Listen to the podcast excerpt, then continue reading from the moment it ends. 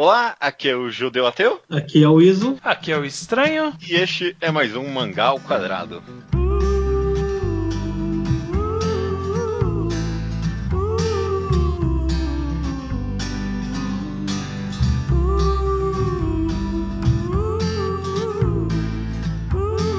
Olá todo mundo, sejam bem-vindos a mais um Mangá ao Quadrado. Tudo bem com vocês? Tudo. Tudo bem comigo. Tudo bem com vocês então? A gente tá aqui para gravar um quadro recorrente aqui do Mangá ao Quadrado, é o Você Mangás e. Esse quadro é um quadro no qual a gente comenta a relação nossa lendo mangás, como é que a gente absorve ele, como é que eles modificam as nossas vidas de forma geral, sem todo o conhecimento, a gente dá aqui a nossa opinião leiga mais informada um pouquinho, né? Uhum. Sempre com algum aspecto específico envolvendo essa relação, né? Exato. Já teve você mangás e o tempo, você mangás e a vida, teve vários você mangás e o você mangás e que eu quis trazer dessa vez é você mangás e masculinidade. Talvez as pessoas vejam esse tema não vão saber exatamente o que, que a gente quer falar aqui, mas a ideia geral é conversar sobre quais papéis de masculinidade, né? Quais exemplos de como o homem deve agir em sociedade o mangá passa para nós. Né? E talvez até qual a diferença entre esses papéis com a mídia ocidental que a gente consome, quais são as vantagens que algumas dessas imagens pode ser, quais são as desvantagens. Eu acho que tem bastante pano para manga nessa conversa, beleza? Beleza.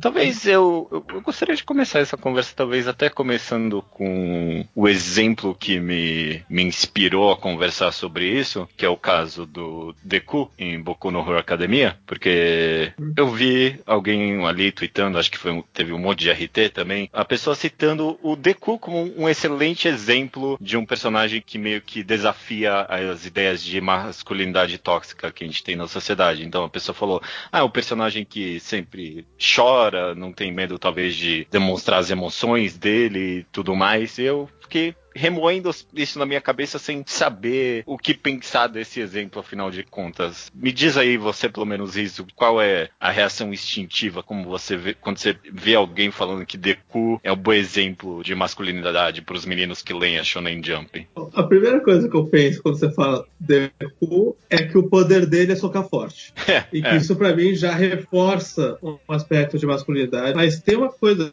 no Deku que me chama atenção, me chama atenção no Shonen no geral. E eu pensei nisso pensando no tema. Embora o homem se espere que ele se adeque fácil no mundo, e essa é uma das expectativas da masculinidade tóxica, inclusive, mas shonen costumam quase sempre serem inadequados. O, não só o Deku, o Naruto ele é completamente inadequado e excluído socialmente. E ao mesmo tempo o Naruto ele é muito emotivo pelo exato mesmo motivo. Então o Deku nunca me chamou atenção porque ele me chamou atenção num padrão de como eram protagonistas desse tipo de mangá em relação à aceitação social, ao papel social deles. É. Eu, eu, fiquei pensando nisso justamente a relação entre isso e eles serem homens, assim. Se se é para ele ser um exemplo grande de masculinidade dentro das próprias obras. O Deco tem o colega dele, o Kirishima, que o personagem inteiro é sobre ele tentando ser o homem ideal. É. Kirishima e... é qual deles? Eu nunca lembro É o cara é. espinhento. Ah, ok, ok. É, definitivamente quero me aprofundar depois mais nesse aspecto meio que da inadequação social, mas acho que a primeira coisa que também para mim me vem à cabeça e tipo, é o maior empurrão para trás quando alguém cita o Deku como um exemplo exemplo de um, de um personagem que desafia a masculinidade tóxica, essa é a ideia de o poder dele é dar soco, sabe?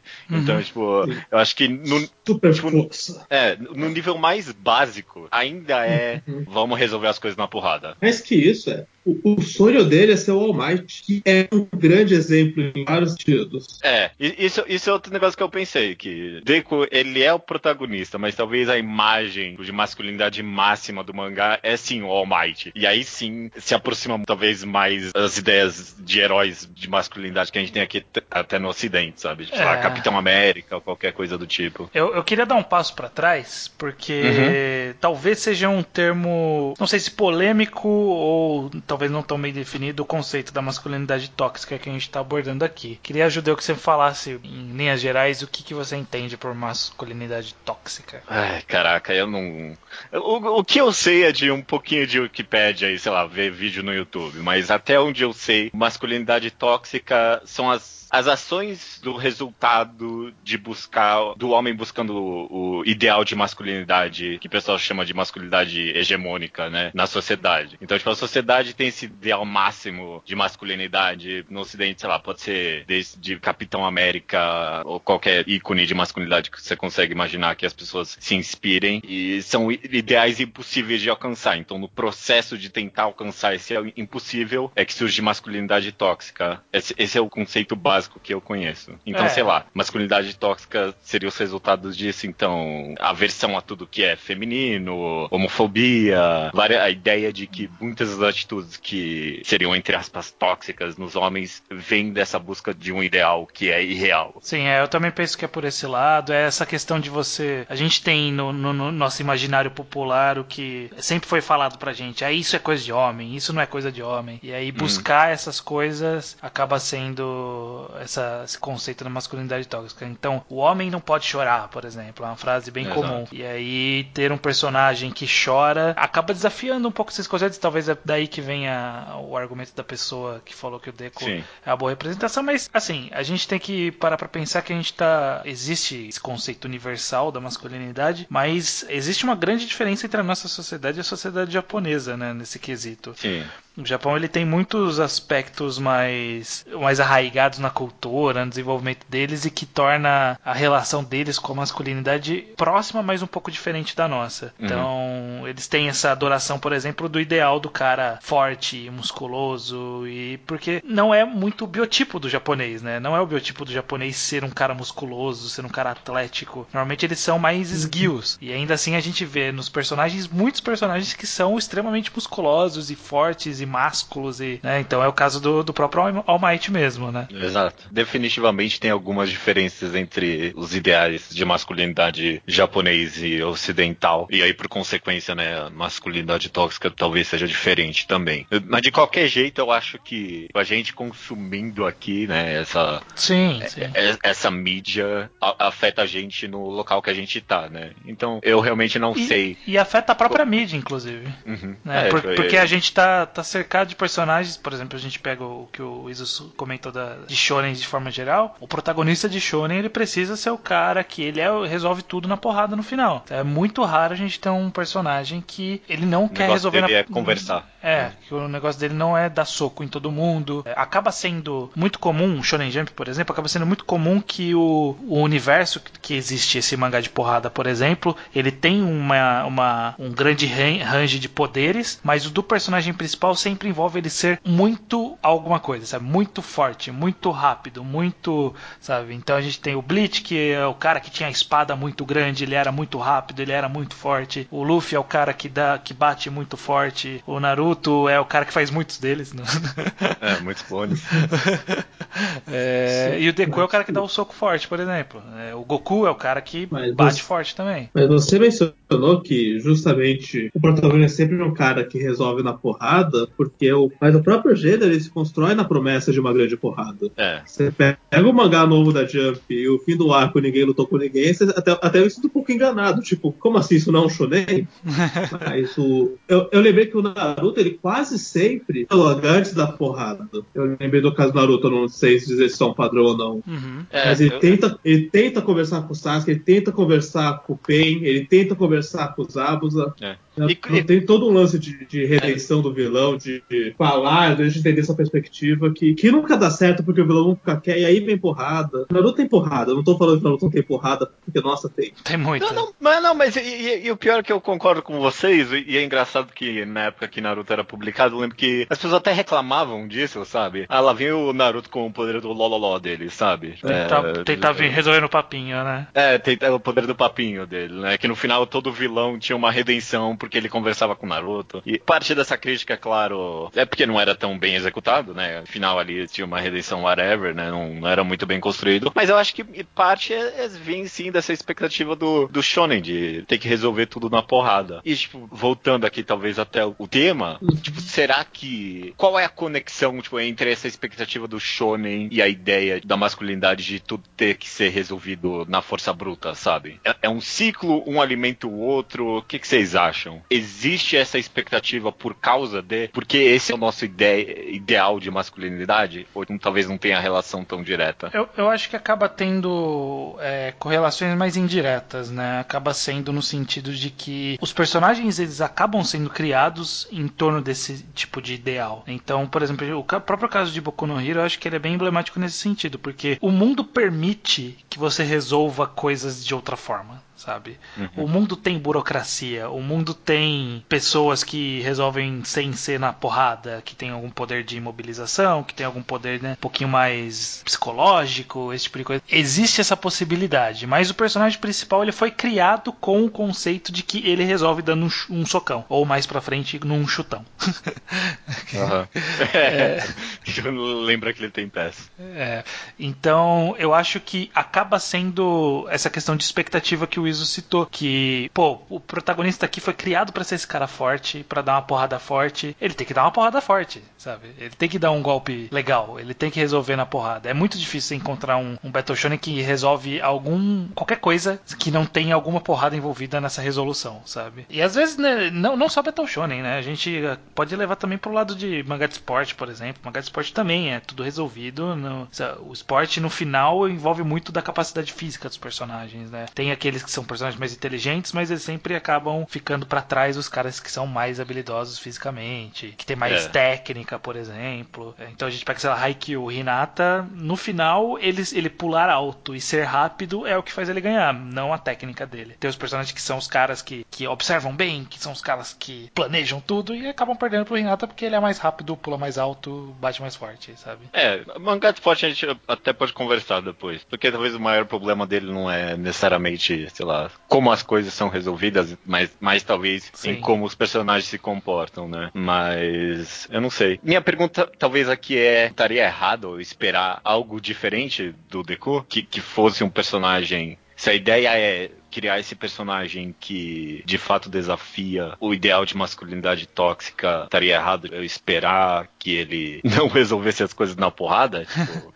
então, não está errado, eu acho. Pra isso, tem o pensamento que existe uma grande diferença, e falando parece que não existe, mas acho que existe, entre resolver no soco e resolver numa cena de ação épica. Uhum. E, inclusive, eu posso puxar um exemplo ocidental, o que é um erro, porque isso aqui é sobre como o japonês é isso, mas. Problema.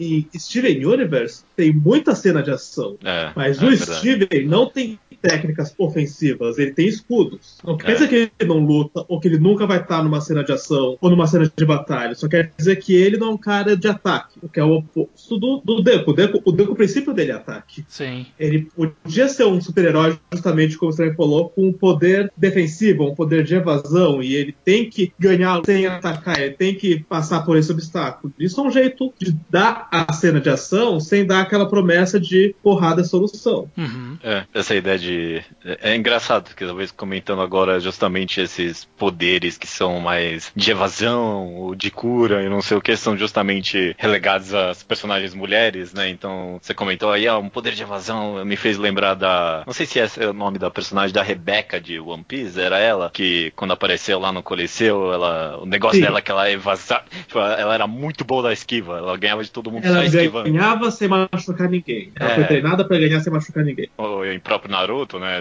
É a Sakura que acaba ganhando o poder de cura, né? Poder de cura em geral, em Shonen é sempre.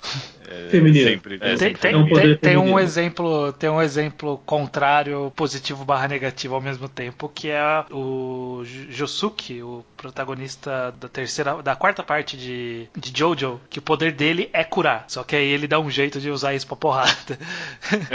e, e tem aquele lance de que cura vem em vários sabores. Por exemplo, One Piece mesmo tem dois personagens que o poder é curar. O LOL, que cura com uma espada e uma cirurgia, uma mega sediação, e a princesa dos anões, que cura com as lágrimas. É, é bem então, simbólico, inclusive, né? Essas então, escolhas. Tem, tem, um como fazer também. É, é. é bem simbólico. É, e, tem, e tem o Marco que cura com fogo. Eu pensei no Marco agora, eu não sei. Eu acho que ele tá um pouco no meio termo entre os dois. Mas, não, eu, mas eu, eu, não quero. Seu, seu ponto para mim, rapidinho, seu ponto aqui para mim está fazendo bastante sentido. Porque assim que a gente começou a conversar, veio na minha cabeça um cara falando: Porra, não pode ter mais porrada em Shonen agora, sabe? Veio esse cara na minha cabeça. Mas é, talvez o, o, seu ponto, então, Isa, aqui, tipo, falta talvez até criatividade da galera, sabe? De tentar quebrar esse padrão, sabe? Se a ideia é mesmo quebrar esses tabus e tal, tá faltando mais ideia para ter cena de ação, mas não necessariamente que a solução seja dar porrada em alguém. É, eu concordo. E, e, eu acho que é até curioso, porque eu tava tentando pensar em exemplos de personagens que podem ser poderosos, mas que buscam não resolver pela, pelo poder. São poucos exemplos que, é, que, que, que dá pra achar. E eu pensei em um que é bem emblemático e que envolve muito de construção de personagem, né? O Deco, por exemplo, o que a gente tem da personalidade dele é muito que ele é aficionado pelo cara que é super forte. Uhum. Então é difícil fazer encaixar na história uma resolução de problema que envolva ele não bater em todo mundo igual o ídolo dele. Por outro lado, eu, posso, eu penso no exemplo do Io, o protagonista de Shaman King, que ele é um personagem que o poder dele é uma espada, enfim, ele sempre corta todo mundo, espada gigante, o poder dele é cortar. Só que desde o começo o personagem foi construído como um pacifista. Então ele sempre busca resolver não na porrada. Então existem muitos casos em que a luta malema acontece e resolve-se um conflito porque ele, ele prega essa paz, sabe? Então é uma questão de que precisa existir uma construção que justifique, mesmo o personagem sendo forte, tendo lutas legais e tendo um poder legal, que ele possa tentar resolver de uma forma diferente. O próprio Naruto é um exemplo meio assim. O Kenshin era pacifista também, o Kenshin Himuro, não é? Isso, também, de Samurai X. Ele também era um pacifista que tentava. No final ele tinha que partir pra porrada, porque, né, Shonen Jump. Mas ele tentava resolver o máximo possível sem a porrada. Sim. E, é, e, e é, um, é, um, exemplo. E eu acho que assim, a gente tá batendo bastante em Battle Shonen aqui, porque ele é um. Ele demonstra um dos aspectos que é mais comuns da, da masculinidade tóxica, né? Que é essa coisa de, de você ter que ser forte. Você obrigatoriamente tem que ser forte. Você obrigatoriamente tem que ser. ter que resolver os seus próprios problemas. Você não pode depender de ninguém. Você tem que ser autossuficiente suficientes, tem que ser viril, etc. É, acaba sendo uhum. bem comum no Battle Shonen, mas existem muitos outros aspectos em outros gêneros, inclusive, que são também representações de uma masculinidade tóxica complicada, né? Mangás de romance, por exemplo, é bem comum o tipo da masculinidade que é aquela do, do, do apagamento da mulher, do cara que, que tem algumas, né, algumas características de, de tentar reduzir o papel feminino ou reduzir a, a personalidade feminina, de não respeitar a mulher, etc., porque faz parte do conceito de masculinidade, a conquista do lado do homem, é, faz parte do a, essa questão de que a mulher tá lá para meio que para servir o homem, né, de alguma forma, né, o papel do relacionamento dos dois é intrinsecamente carnal e, etc, sabe? É, então, mais do que isso, até eu diria que alguma atitude de masculinidade tóxica seria algo mais no sentido de a rejeição de tudo que é feminino, sabe? De, de que a sociedade considera o que é que é feminino. E aí uhum. talvez até por esse viés eu posso começar começar a concordar, já saindo agora da porrada, talvez por esse viés eu comece aos poucos a concordar do exemplo do Deco em Boku no Hero. Não que seja um exemplo nesse aspecto, sabe? Porque em nenhum momento o Deco tem algum momento de feminilidade ali dele, sabe? Mas pelo menos no que tange a, a repressão de emoções, que é um dos maiores problemas da masculinidade tóxica, na minha opinião, tá ali o personagem, né? Sempre. Aí eu concordo quando a pessoa diz, ah, ele tá sempre ali chorando, sabe? Esse, esse de fato talvez seja um bom exemplo mesmo. Eu penso, eu li há pouco tempo um mangá que no Japão chama Tegami Bachi, em, em inglês ficou Letter B. Ele era um uhum. pseudo Battle Shonen que saía na, na Jump mensal, depois na Jump Square, enfim, que era sobre carteiros. Existia muita reclamação porque o protagonista ele era chorão e tipo, ele era meio que um pseudo Battle Shonen, mas ele tudo se resolvia mais pro lado do sentimento, sabe? Porque os carteiros eles tinham armas e eles davam um tiro com pedaços do coração deles, sabe? Tipo, fragmentos do coração, literalmente. Uhum. Uhum. Tipo, um pedaço da alma da pessoa. E o poder desse protagonista era fazer aparecer para as pessoas o coração dos outros. Então ele atirava na carta e saía os sentimentos da carta, atingia as pessoas. É um conceito super sensível e uhum. interessante e diferente. E o resultado disso foi que o pessoal falava: Porra, mas não tem uma porrada de verdade? Porra, mas não tem. O cara resolve uhum. tudo com essa cartinha aí, o cara só chora, sabe? É um bom representativo desse quesito de que você não pode ter essa representação muito constante que o pessoal não gosta, né? De, de ah, vamos pegar no sentimento. Não, não pode ter tanto sentimento assim. Pode ter um pouquinho só. É. Esse seu exemplo, ele é um bom exemplo, sabe? Porque o personagem tá falando aí mesmo de sentimentos. Porque aí que começa a crescer o meu problema. Porque, ah, o personagem chorou, então ele tá demonstrando sentimentos, sabe? E, tipo, a gente não tá em 1920, sabe? Tipo, a maioria dos homens entende que homem chora, sabe? Tipo, a gente não, não é esse o maior problema. É mais a, a expressão de sentimentos mesmo, sabe? Então, beleza, o Deku chorou ali. Mas que momento ele realmente falou o que ele tava sentindo? O que ele sente? Ele lidou com o sentimento, é. né? É, é. mais que isso, eu quero lançar uma pergunta para esse lance do choro. O Deku chora, mas a gente sente que esse choro ele é algo bem-vindo ou algo legal, tipo, ele chora que nem você, ou é uma evolução pro Deku deixar de ser um grande chorão no fim é. do mangá? Como que você sente que. Porque às vezes eu sinto que o Deku hoje ele é um moleque chorão, porque hoje ele é um loser. Mas no fim do mangá ele vai ter virado All Might. Ele nunca mais vai ter que chorar porque ele vai ter virado um homem. Uhum. Eu vejo que talvez seja etapa 1 dessa jornada. É, Inclusive, gente... hum. o maior, uma das maiores mensagens de Boku no Hero é que um herói de verdade nunca demonstra sentimentos, né? Tá sempre tem que estar tá ali sorrindo, demonstrar sentimentos é, é, é, sinal de fraqueza. Ninguém pode ver você triste em nenhum momento, porque senão tu não é um herói de verdade. Eu, eu concordo com vocês. É. Nesse sentido, esses sentimentos, eu acho que One Piece é um exemplo mais interessante, porque além de ter muita cena de choro, tem muito um lance do. O Luffy é uma pessoa que ele sempre tá fazendo exatamente o que tá sentindo, ele nunca cogita não expressar ao máximo os próprios sentimentos. E isso eu acho que é um enquadre muito romântico. Isso é uma coisa. O Luffy, ele é um bom pirata, ele é um bom aventureiro, porque ele tá sempre se expressando os próprios sentimentos. O Zop também. O Zop é o cara mais sonhador e aventureiro do bando em si, e ele também tá sempre expressando exatamente o que ele sente. É, é. E muita cena de choro. One Piece é, escreveu, não leu, tem uma cena de choro de página dupla. E não um choro loser do Deku, aquele choro, as emoções estão a 100% eu tenho orgulho do que eu tô falando. É, não que o One Piece não escape de outros lados de uma masculinidade tóxica, é, né? Não, Mas... Não, não, não, não, não, não, não, não, não, não. Que ninguém fale que o Oda não é um machista da porra, porque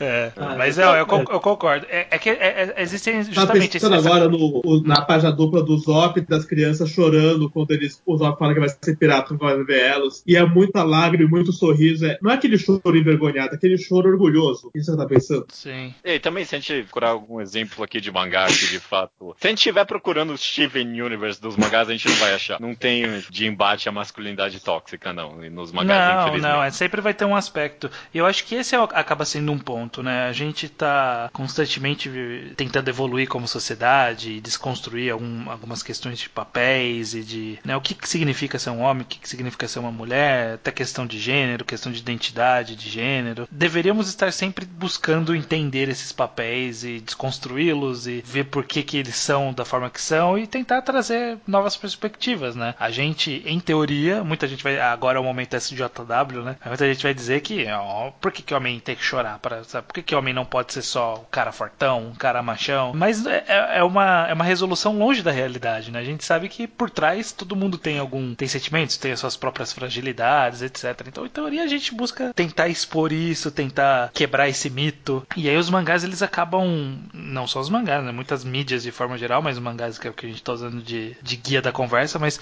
eles acabam se apegando às ideias antigas de, de, de masculinidade e, e, a gente falar de, desses problemas, acho que é um bom, um, um bom passo para a gente ver o que está de errado, tentar buscar novas, novas abordagens que acabam sendo mais interessantes, acabam sendo mais identificáveis também, né? Não, é, cara, eu não tenho muito, tanto, eu não tenho tanta paciência por esse argumento quanto você. Tipo, é, sei lá. Mano, é claro que o homem tem que compartilhar mais os sentimentos, sabe? Pelo menos no Brasil, eu sei que o dado é quatro vezes mais homens cometem suicídio inteligentes do que mulheres. Então, claramente isso é um problema na sociedade, sabe? Claramente tipo, é, a, a, busca por esse ideal é um problema, sabe? Que afeta, sim, os homens. Então, eu definitivamente acho que a gente analisar esses personagens e esses modelos que as pessoas acabam tendo é positivo, sim. Sim. Vou concordar com o judeu nessa. E acaba, enfim, o... É, eu não sei qual era o ponto aqui, não, desculpa. Eu também não sei qual era o ponto, mas é o, o que eu quero dizer é que a gente acaba lidando com, com a frequência muito constante dessas representações e eu acho que, a menos que a gente pare para observar, ele acaba não sendo um incômodo de forma geral, sabe? Eu não sei, sei o que vocês pensam sobre isso, mas a gente tá jogando bastante, vamos, vamos seguir com esse exemplo do Boku no Hero, a gente tá jogando bastante a luz sobre isso nesse aspecto. Mas vocês pensam que é uma coisa meio intencional do autor de, de ser um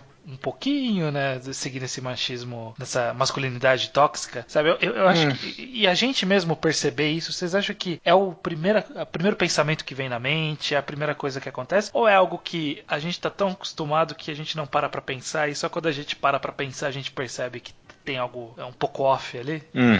Eu, eu, não sei. Eu, eu, definitivamente só parei para pensar no caso de Boku no Hero quando eu vi alguém comentando, né? Sim. E, e, e, só conversando aqui com vocês, eu também fui percebendo quão mais quão errado é, na verdade, sabe? Talvez ter esse papel do Deku como um exemplo de masculinidade a ser seguida, sabe? Eu, eu acho que. Não acho que é proposital, não, não, não vejo muita intenção, pelo menos conversando com vocês aqui por parte do autor, mas eu vejo valor em gente conversar sobre isso. Eu, eu vejo valor em até alguém até na pessoa que tweetou isso e falou, ó, oh, oh, que bom exemplo, sabe?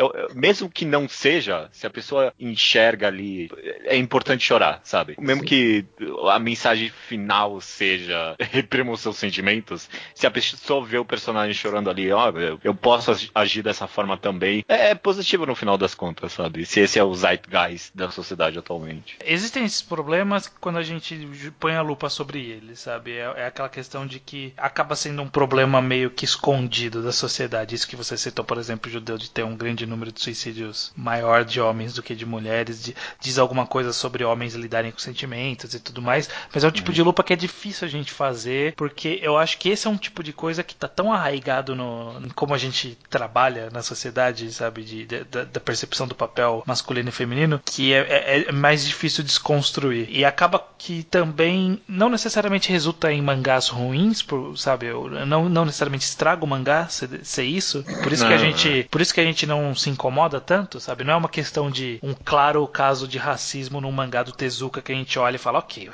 Tezuka está sendo racista aqui nesse, nesse exato momento, sabe? É, é, é diferente porque não é algo que, que quando você vê destaca os olhos e tal. Existem é, gê é. gêneros de mangás que são feitos em voltas de, da masculinidade e são gêneros que podem resultar em mangás bons, sabe? O mangá de delinquente é essencialmente uma ode à masculinidade, sabe? É, e todo, tipo, a, a masculinidade tóxica até, sabe? Tudo, sim, sim. tudo que é problema, sabe? Repressão de sentimentos, é, homofobia, rejeição à feminilidade, tá tudo ali no mangá de sim. delinquente, né? E dá, e, pra tipo... tirar uma, dá pra tirar uma mensagem boa desses mangás, aquela coisa de claro, companheirismo, claro. amizade, sabe? De, de broderagem, né? Coisa, coisa de brother ali, sabe? Acaba, é pra... acaba contrabalanceando de alguma forma. Para mim é o ponto de sempre, sabe? A gente consome a obra e eu acho que é importante a gente continuar pensando nesses aspectos. A gente não precisa desgostar da obra por causa disso, mas eu acho importante a gente ver que a mensagem final de Boku no Hero é você tem que reprimir os seus sentimentos, sabe? Você não pode deixar ninguém ver.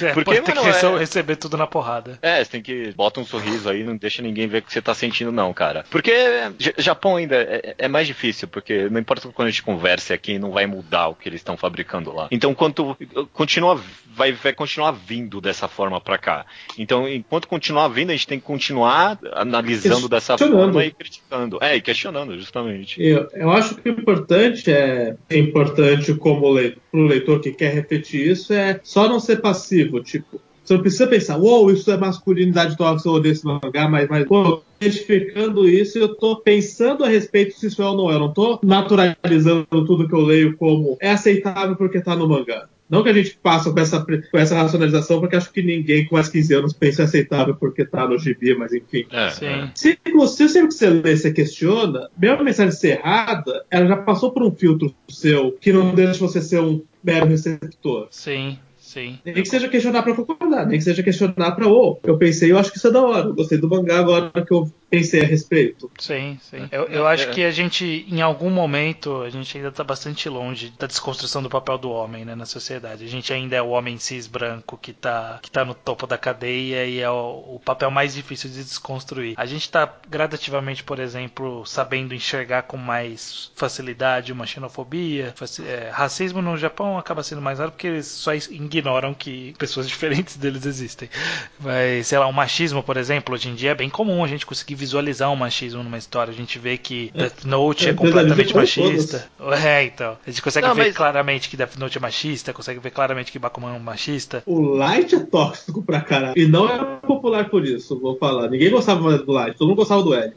é, é. é, bom. É, a frieza do Light alienava mais leitores do que seduzia, eu sentia isso. Ninguém ah. achava legal acompanhar o Light. Justamente não. porque ele era o cara mais do mundo. É, será que não era intenção? Aí que, aí que fica talvez, o blurry talvez. lines aí, né? De, talvez a ideia era sempre mostrar esse meio psicopatinha aí e tal. Não, a, não, não, sei, não sei julgar, não sei julgar como isso muda a relação com mais unidade de leitores, mas eu sinto que a gente costuma se envolver muito mais com um personagem muito emotivo. Talvez por isso sempre gosta de colocar protagonistas emotivos e secundários frios e másculos e musculosos, mas o protagonista ser alguém que você sempre faz a ponte com as emoções dele. É, eu queria pelo menos voltar um ponto aí que você fez, estranho, que eu, eu pelo menos sinto isso, que tipo, eu, eu também ve, eu consigo enxergar mais tipo, machismo nas obras e tal. Mas, curiosamente, um homem SJW esquerdista aqui, eu consigo enxergar mais personagem homem maltratando mulheres, sabe? Ou sendo misógino. Eu enxergo isso fácil, mas eu justamente não enxergo tão facilmente justamente esse papel do homem, sabe? Essas atitudes de masculinidade tóxicas que se referem ao próprio homem, sabe? Que é o próprio homem machucando a si próprio. Então, essa ideia de repressão de sentimentos. A gente não, tipo, não, não se comenta muito mesmo. Eu definitivamente quero pensar mais nisso, sabe, nos mangás e toda essa questão, afinal, qual é o papel do homem além de não odiar mulheres que tá passando, sabe? É. Porque esse ponto é um pouquinho mais complexo mesmo, sabe? E, é justamente onde mais machucou o homem, talvez. Não, é. não, não pra dizer que, tipo, ah, não tem problema ser misógino, né? Esse é meu ponto. O meu ponto aqui é que é fácil pra gente que se importa com isso enxergar a misoginia, a homofobia e, e algum desses aspectos, mas o, o, lado que é o próprio homem machucando a si próprio é um pouquinho mais difícil e talvez é, é o que mais diz respeito a nós mesmos. É, é porque a gente não vê isso sendo causado ao personagem, sabe? Porque é uma coisa muito de percepção do, de ser, né? É, uhum. Então, a forma como um personagem lida com seus próprios sentimentos, ou exibe-os ou não, lida com as pessoas em volta dele, lida com as mulheres, lida com a sociedade, com os papéis que são impostos a um papel masculino, etc. Sabe? De quando tem uma personagem mais forte do que ele, ele nunca aceita que a personagem é mais forte que ele, esse tipo de coisa, acaba passando mais despercebido justamente porque não é visto na obra e acaba não sendo tão exposto que é problemático, sabe? Porque uhum. a gente, como sociedade, ainda tá entendendo essa, esse problema, né? A gente tá, tá querendo saber eh, ainda qual que é o ideal, o que, que é o esperado, qual é a melhor forma da gente lidar conosco mesmo. Uhum. É, então, sempre que a gente vê um personagem. A gente pega bastante desse sentimento porque acaba sendo o cerne, mas é, vem no papel do, do personagem de sentimento, ou o papel na uma relação familiar, como que ele deve lidar com a família dele, né? Como ele deve lidar com os filhos, como ele deve lidar com a mulher, com os afazeres domésticos, com o trabalho trabalho, etc. Esse tipo de coisa acaba escorregando muito existem configurações familiares escrotas, esse tipo de coisa que acaba escorregando e a gente não vê que é escroto porque a, a gente ainda não está questionando isso, sabe? É, e aí mal que, aparece não, também, né? É, exatamente. A gente não questiona tanto essa questão do, sei lá, do, do pai participar menos da criação dos filhos porque é um papel feminino de, de cuidar das crianças e não um papel masculino. A gente vê menos o marido sendo dono de casa porque o homem tem que prover para casa, não pode ser a mulher que provém para casa. Então sempre que a gente vê alguma coisa diferente acaba destoando eu lembro de Madoka Mágica, por exemplo, que sempre chamava a atenção do pessoal, que é a mãe da Madoka, que era que trabalhava e o pai ficava em casa. É. Tinha, que ser, tinha que ser uma sociedade futurística para isso parecer normal, né?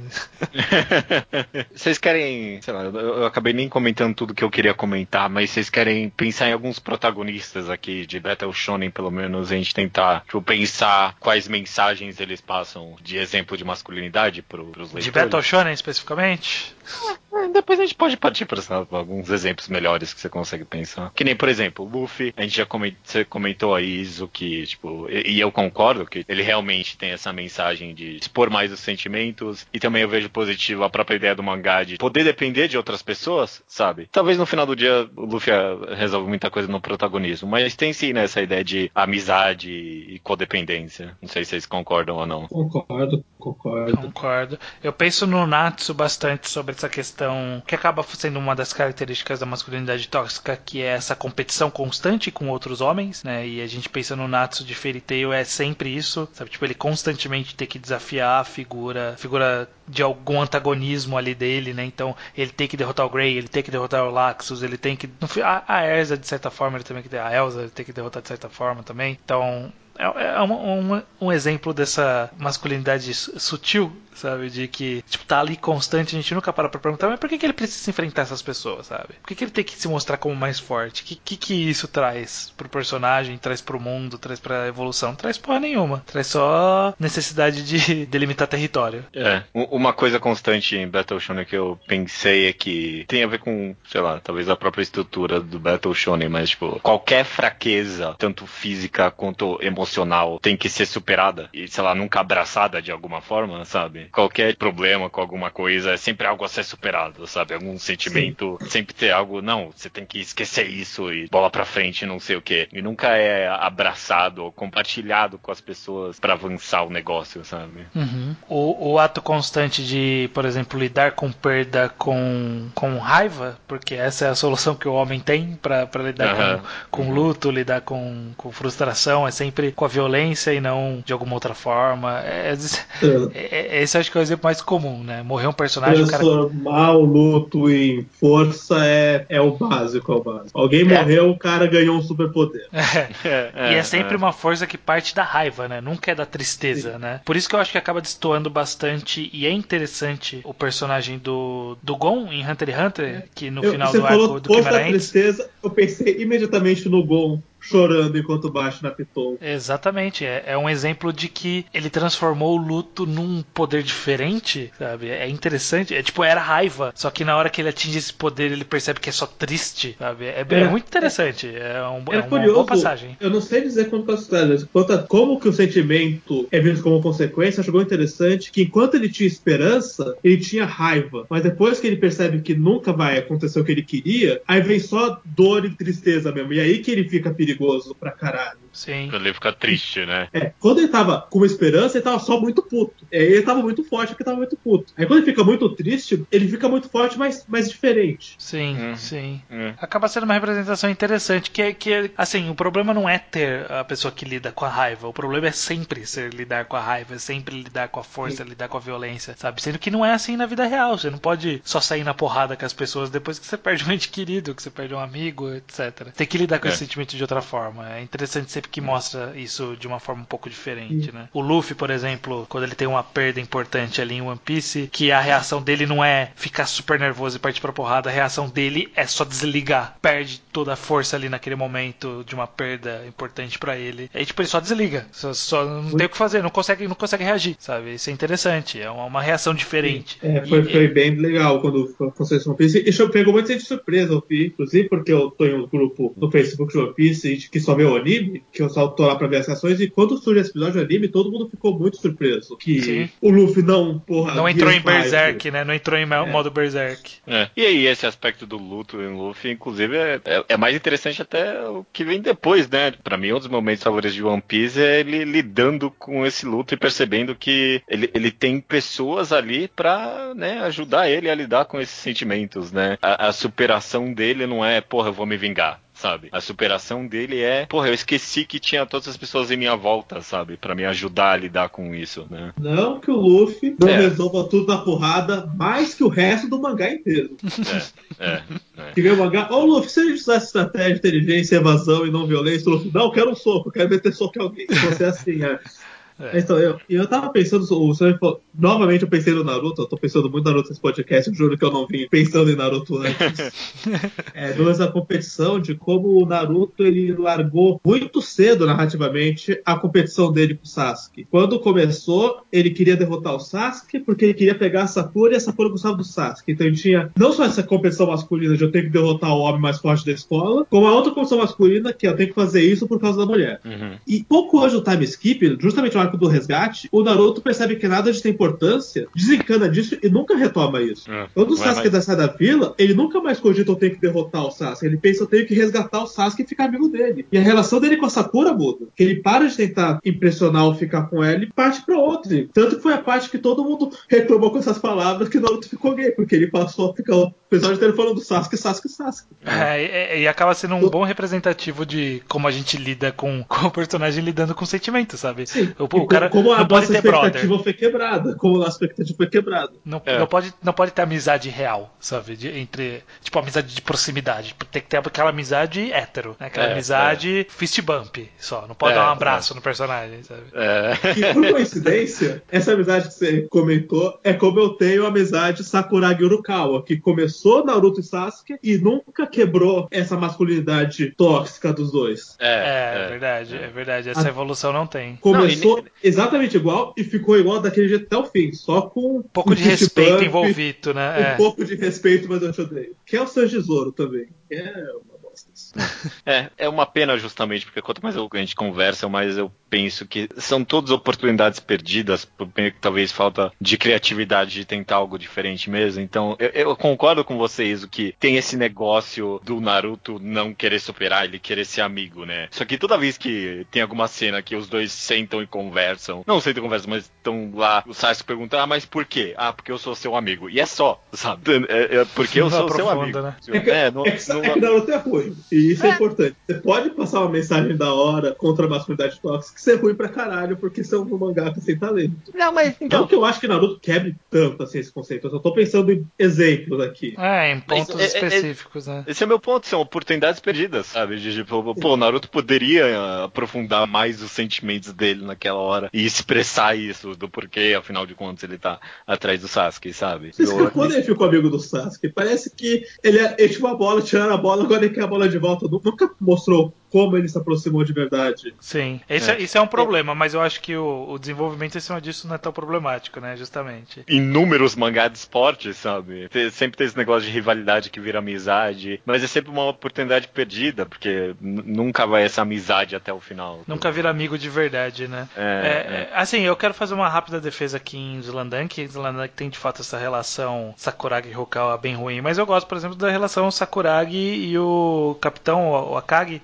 Sakuragi. Que eles têm aquelas cenas espelhadas, né, dos dois chorando, né, um primeiro Sakuragi chorando porque perdeu, depois o Akagi chorando porque ganhou, muitos volumes depois. E é uma coisa de tipo, pô, tô aqui por, por você também, sabe? A gente tá aqui junto, vamos lá que, que passou esse momento. Sendo um pra um pro triste e o outro pra alegria, sabe? Eles é. saem abraçados, então é bonito. É bonito uma relação ali. É, é ok, eu diria. Porque no final do dia ainda é tipo, ah, lágrimas masculinas estão correndo aqui, sabe? Tipo, tem, tem, tem, essa ideia, né? De, não, eu tô chorando lágrimas de homem aqui. É, é tem, tem, tem lágrimas e lágrimas. Por exemplo, um mangá que, além de muito ruim, eu quero começar falando que é muito ruim, tem muita masculinidade tóxica, é Sensei. É, é. E você não lê cinco capítulos sem ninguém chorar uma lágrima muito mal desenhada. É, isso é verdade. Mas é, é sempre verdade. Manly Tears. É sempre Manly Tears. É sempre aquele rosto sereno do cara bombado, lacrimejando.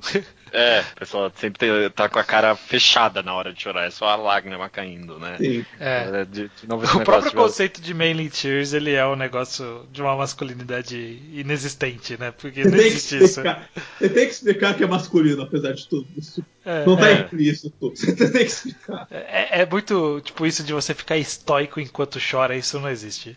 Ninguém consegue segurar aquela cara com uma lágrima escorrendo. Esse caso de, de você citou de amizade, eu gosto bastante por exemplo, a gente sempre cita como exemplo Haikyuu, que surgem uns personagens que são rivais, mas de fato surge uma amizade que, sabe, as pessoas levam pra vida, você consegue ver uma amizade de verdade. Pessoas podem, homens podem ser amigos, sabe? Pode, pode só trocar mensagem, sabe? Ficar trocando mensagem. Isso é uma coisa muito, né, muito raro a gente vê brothers trocando mensagem em qualquer mangá. É sempre Sim. o cara com a menina, a menina com a amiga, mas o cara não pode trocar mensagem com o amigo. Que ah, não seja para é uma... chamar pra, pra putaria. Essa é uma mudança recente, talvez até no mundo dos, do mangá de porque sempre termina com somos rivais para sempre, sabe, né? Tipo, Ou até na hora do esporte é tipo, não, na quadra estou aqui para te derrotar. E recentemente em Haikyuu, o objetivo do personagem era fazer o, o, amigo dele gostar do esporte, se divertir, né? Não era tipo, não era derrotar ele o objetivo da partida. O objetivo da partida era fazer o cara gostar do esporte, né? Então, definitivamente, eu acho que é uma mudança recente no mundo dos mangás de esporte isso, essa ideia de que, tipo, os rivais podem ser amigos também. A, a, apesar de que, tipo, sei lá, no final do dia não mostra muito, sabe, dessa dessa amizade, né? No fundo, eu não sei qual era o objetivo. No fundo, pegar então uma versão ideal fazer um Frankenstein de vários mangás, assim. É. Pegar como tal tratou chorar, mas como tal tratou amizade, mas como tal tratou alguma coisa, você pega uma partida. Mas a amizade eu fiquei pensando muito no Gol e no Kilo, que é, é um mangá que chama muito atenção por quanto eles são amigos, de gostar, de só um gostar da companhia do outro mesmo. É, sim. É. Não de parceiros pra vida, não de mais a gente tá nesse mesmo barco porque a gente tem o mesmo sonho. Não, eles só são amigos. É, isso foi, um foi o aspecto momentos... que a gente mais gostou, né? Em Hunter x Hunter no e, reenquadrado. É, e Hunter x Hunter é um momento excelente. Que, é porque eu fiquei tentando pensar em bons exemplos de amizade. Sei lá, de um amigo falar pro outro que ele ama. É porque o homem não faz isso muito de qualquer jeito, né? Mas em Hunter x Hunter tem um momento ali que o, o Gon fala porque, pô, eu, eu quero passar mais tempo com você, sabe? Eu quero ser, tipo, vamos ficar junto aí, né? Nós somos amigos. Ele vocalmente expressa isso pro Killua, né? Eu, pô, eu acho um momento excelente, sabe? Você não vê por mais que a amizade seja uma mensagem forte em inúmeros outros mangás, em nenhum momento os personagens vocalmente expressam isso dessa forma, sabe? Pô, eu quero ser seu amigo porque eu gosto de você, sabe? E sempre tem aquela. É, a amizade, ela é contextual. É. Os é. magos verteiros são amigos porque eles são parte desse mesmo time que é a guilda ou porque eles são do mesmo bando, ou porque são da mesma aldeia ninja. É, estão no mesmo só... exército, estão. É, eles não estão tipo... no mesmo nada, eles, eles só estão andando junto. É. One Piece sabe que o, a maior coisa que é dita é você é meu cama, sabe? Você é meu amigo. Mas, tipo, é, é sempre expresso justamente com esse condicional, sabe? Tipo, ah, você Exatamente. faz parte da minha tribo aqui, né? Tipo, não, não é algo pessoal. E mesmo assim, One Piece expressa muito mais por ação e pouco verbalizado. É, eu simpatizo muito com a cena que o Luffy e o Zop estão brigando, e o Luffy fala, usa, ah, não gostou do barco novo, então você pode sair do bando. E o Sanji só dá um chutão no Luffy e fala, Luffy, cala a boca, se acalma. Você tá falando bosta, vai machucar todo mundo aqui. E você vê uma preocupação. Sim. Eu, eu acho, por ações eles mostram como eles se importam com o outro. Mas ninguém verbaliza. E aí do, é. do outro lado, o Zoro falando, não, você tem que ser forte, você tem que ser decidido. Ah, não, não. É, mas, mas o Zoro, o Zoro não, o Zoro não chorou nem quando queimaram o barco dele. é que ele é estoico, o Zoro é, Zoro é estoico. Não, e, isso também, o Zoro e o Sanji, acho que são os maiores exemplos de, masculino, de ideais masculinos que os personagens buscam exercer o tempo todo no mangá. Talvez eles não só sejam os mais tóxicos, como eles sejam a única rivalidade real do bando, ou únicos que não se dão bem. Sim. Essa ideia de demonstrar os sentimentos pelas ações é, é, é interessante, cria conflitos bons e desenvolve os personagens, mas se, se a gente tá falando aqui justamente dos problemas da masculinidade que tá passando, o problema é não verbalizar, sabe? O problema Sim. é o homem não verbalizar as coisas. É, é uma escapatória muito safada. É, continuar eu não tô conseguindo pensar em nada. Eu não tô conseguindo pensar em nada específico na minha cabeça, mas acho que eu já vi verbalizado em mangá frases como homens têm que demonstrar seus sentimentos por suas ações. É, é, Você é. falou isso? Me soa um coach. E eu não sei identificar agora onde é que eu li isso. Realmente, demonstra os seus sentimentos com os punhos, né? Eu poderia muito Sim. bem ver isso, ver essa frase em algum lugar. Eu acho que eu já li isso. É, definitivamente já li, já li em algum lugar que homens conversam pelos punhos. Com certeza, com certeza.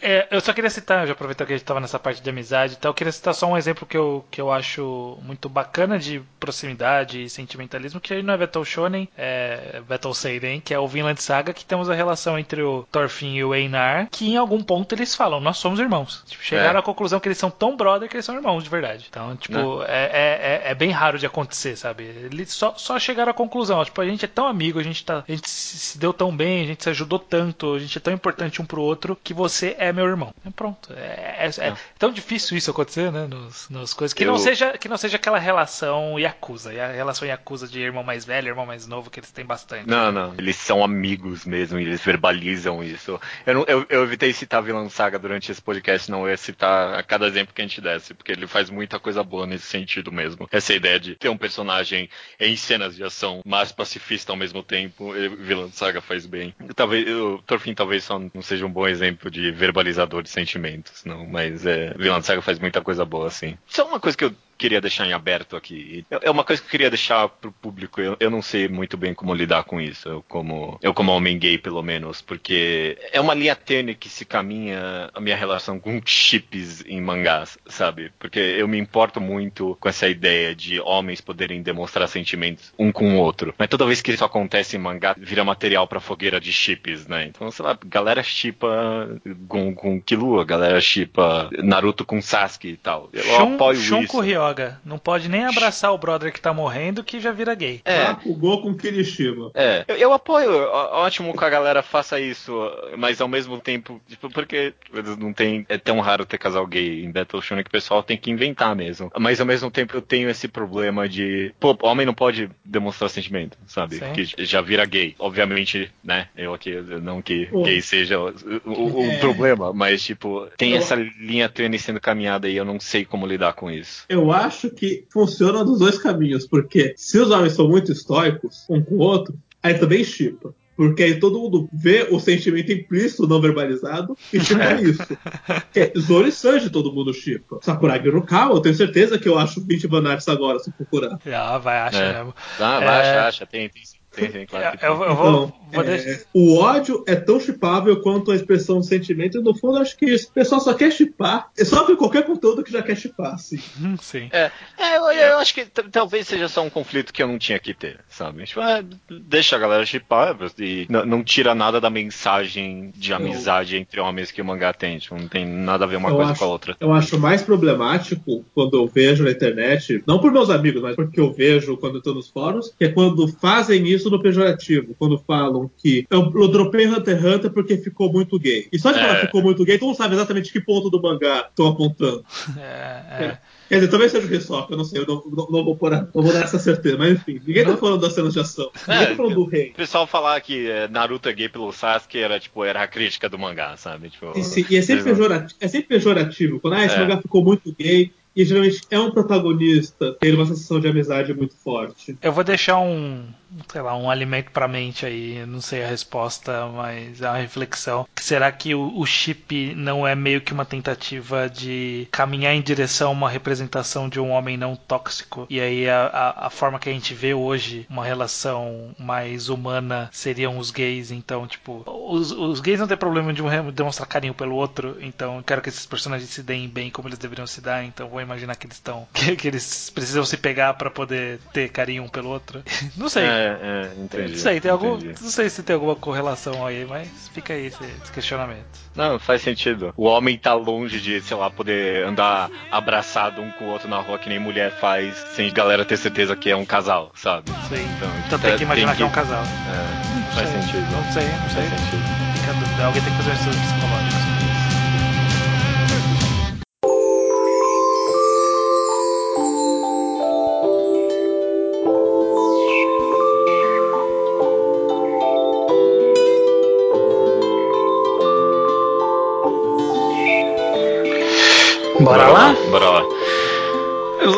Leitura de e-mails estranho do Mangá ao Quadrado de número 234, Utilidade Narrativa. Os e-mails que chegam aqui chegam no contato arroba alquadrado.do e também comentários no blog alquadrado.do, correto? Exatamente. Recadinho rápido, sempre lembrando, todo mês nós temos o Quadrinho ao Quadrado, nosso podcast, é, nossa sequência de podcast separado do Mangá ao Quadrado, com numeração própria, em que a gente fala exclusivamente de quadrinhos nacionais. Sim. Cada mês um quadrinho diferente. Caso você não tenha lido quadrinho daquele mês, você pode ainda ouvir a primeira parte do podcast para saber se você tem interesse. E o deste mês, que sai na semana que vem, é o quadrinho ao quadrado de Matadouro de Unicórnios. E que vai ser o podcast completando um ano de quadrinho ao quadrado. É o 12? É o 12. Olha só, veja só. Ficou tempo aí, né? Tempo tá voou mesmo. Caraca. Vamos lá então para a sessão Slowpoke Report aqui, que é comentários é, não relevantes ao tema que a gente vai comentar. Começando com o Diego Mendes, que nos implora para largar a relutância hipster, diz ele, e, e adentrar ao mundo de Jojo Bizarre Adventure. Também nos recomenda o anime Kaiji Ultimate Survivor e também pergunta quais são as chances de esbarrar conosco na Comic Con desse ano. Uma coisa por vez, então. Jojo Estranho, vai rolar um dia? É, eu acho que o Diego não deve me seguir no Twitter, porque no meu projeto 365 HQs eu li a parte 4 de Jojo, eu já tinha lido as três primeiras anteriormente. Tem podcast disso, inclusive. Um uhum. podcast antigaço, antigaço. Caraca, deve ser muito antigo mesmo. Deve ser. Deve ser não, é com certeza. É. Eu tinha parado de ler lá desde então, li a parte 4, permaneci não gostando, pretendo continuar lendo só pra odiar. Uhum. Exclusivamente para poder reclamar com propriedade. Pois é. Se nem a Alice me convenceu, eu acho que não é, não é você, Diego. Desculpa, mas não vai rolar mesmo, Jojo. Kaiju Ultimate Survivor já, já não é a primeira vez que me recomendam, não, Kaiji. É, sempre falam desse cara aí, mas anime não é comigo, eu não ah. pretendo é, atrás mangá, mangá, mangá também. Kaiji falam que é bom. Eu, eu, eu, eu, preciso vencer o preconceito desse design aí. Desse autor, né? Ah, é. é. Ele tem coisas. As obras dele são interessantes, no mínimo. É, são não, diferentes. Não sei dizer porque eu nunca li nada dele. É. E Comic Con só se a gente ganhar passe pra imprensa, senão eu não vou pagar pra imprensa. É, eu até pagaria se eu tivesse, se eu não fosse trabalhar algum dia da semana que vai ter Comic Con. Pagar pra ir no sábado é pagar pra se fuder. Digo, a não ser que você vá no sábado, Diego. Nesse caso é uma ótima decisão. Parabéns pra ele.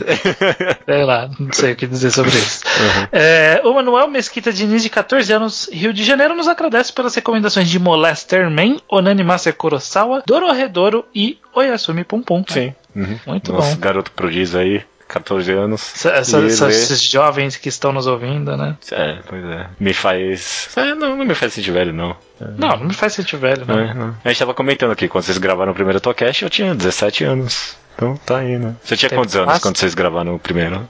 Eu tinha 17 anos também. Não, não tinha, não, nem fudendo.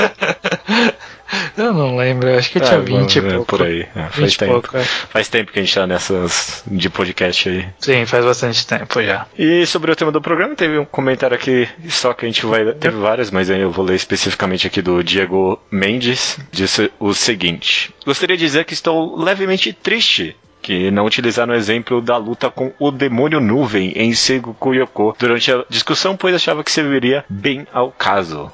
Acho que a luta em si se pá pelo cool factor, né? Apesar de achar que a história já estava bem saturada de lutas naquela altura. Sim, é um, uhum. um é, é, um assunto que foi discutido extensivamente é. né, no podcast de Sengoku Yoko, né? Sim. Sobre ser relevante ou não. Acho que até a sementinha desse programa anterior aí nasceu, nasceu dessa conversa aí. É, é, é. Eu pensei nesse podcast e eu pensei no, no reencaradado que a gente gravou de Hunter x Hunter, que eu falava toda hora que era inútil as coisas. Mas aí era, não, não era uma crítica muito embasada, era só o que eu sentia no coração.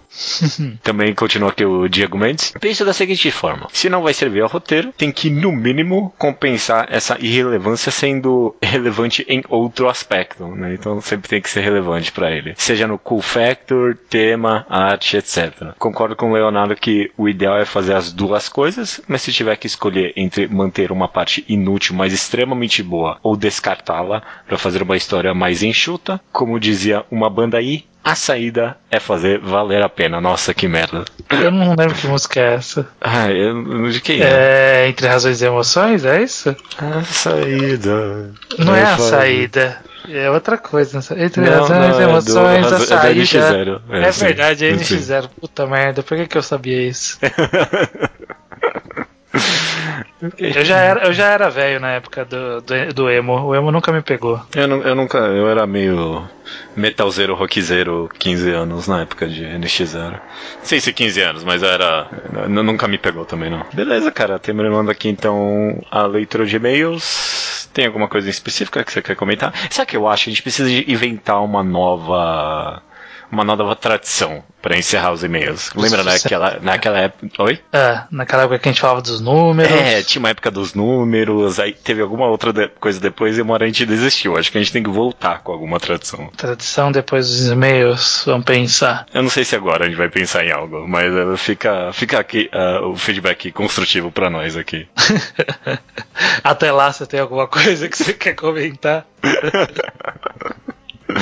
um... Ah, eu tenho, eu teno.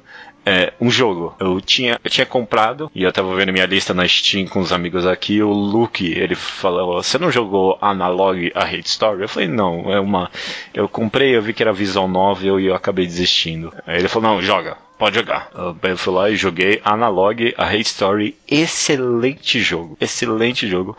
Uma visual novel boa até para quem não gosta de visual novel como eu. Me lembrou muito mecanicamente Her Story, né? aquele jogo que você meio uhum. que montava o quebra-cabeça da história meio que não cronologicamente até. É bem parecido mecanicamente e ele é incrivelmente progressista, uma mensagem feminista forte. Me fez lembrar de Handsman Story, Handsman Tale Tale, né? É uhum. Handsman Tale. Muito bom. Muito bom jogo. Legal. Fica aí o comentário. Eu, eu tenho alguns Slowpoke Reports. Eu não sei se alguém recomendou Termai Romai aqui, a gente usou, mas eu li Termai Romai. Eu li os volumes que eu tinha aqui em casa de Bright Story. Li Tegami Baixo, que nunca foi recomendado. Tudo isso tá lá no meu Twitter. Quem quiser acompanhar lá o 365 HQs, tá tudo por lá. Arroba estranhou com um W no final. Beleza. Sempre tem linkado no post os nossos Twitters Sim, por é só clicar motivo. no nome. É, é. Vai que, né? Alguém tá. deve ter seguido a gente por lá. Pode, pode, pode. Vai que as pessoas se decepcionam. Stronger. recomendação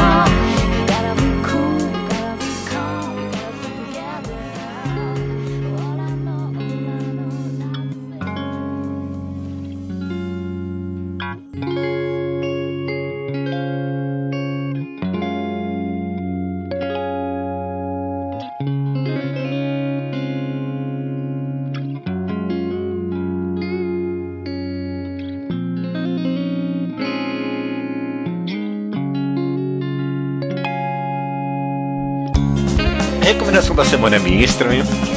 É sua, Judeu, manda bala. Eu vou recomendar o mangá, vou começar pelo nome dele.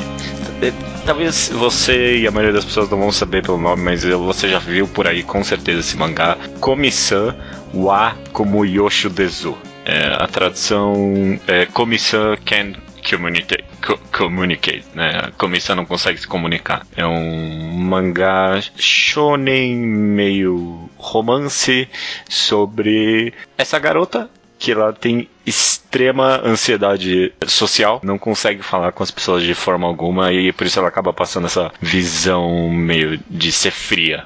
Só que aí tem esse o pseudo protagonista, ela acaba dividindo esse o protagonista dessa, da história com esse rapaz que ele é muito bom em ler situações sociais, né? Aí ele é a única pessoa que percebe que ela não é fria, ela só tem essa incrível, muito forte ansiedade social. E acaba a minha recomendação é empurra um pouquinho, porque essa história, porque ele começa com esse esse romance que tá num borderline fetichizando a menina que é um pouquinho esquisito, eu vou admitir no começo, mas quanto mais avança, mais o autor foi encontrando o timing, o clima e os personagens da história, e hoje em dia eu tô acompanhando e é muito gostoso, é muito bom, é muito divertido, os personagens são muito carismáticos, é uma história, eu achei que o autor conseguiu capturar muito bem essa sensação de ansiedade social mesmo e de dificuldade de comunicar com as pessoas. Não que eu tenha nada disso, ou não, pelo menos não nesse nível. Então achei bem, bem fascinante, bem divertido, é muito bem comentado, é, é bem popularzinho hoje em dia nos,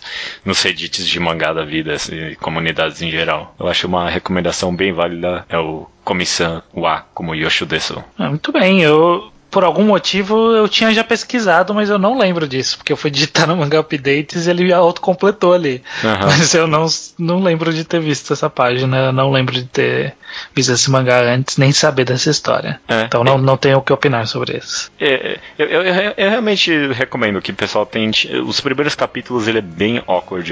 Ele, ele, ele, tem um pouquinho do que ele vai ser, mas ele realmente se encontra mais pra frente. Não demora muito, acho que sei lá, um, dois volumes ele já tá lá e é, acaba sendo uma história bem divertida. Beleza, fica então aí a recomendação. Qual Comiss... é o nome todo? Comissão não consegue se comunicar. Beleza, comissão não consegue. Comissão Wakomi Yosho Desu. Beleza, então até semana que vem? Até semana que vem.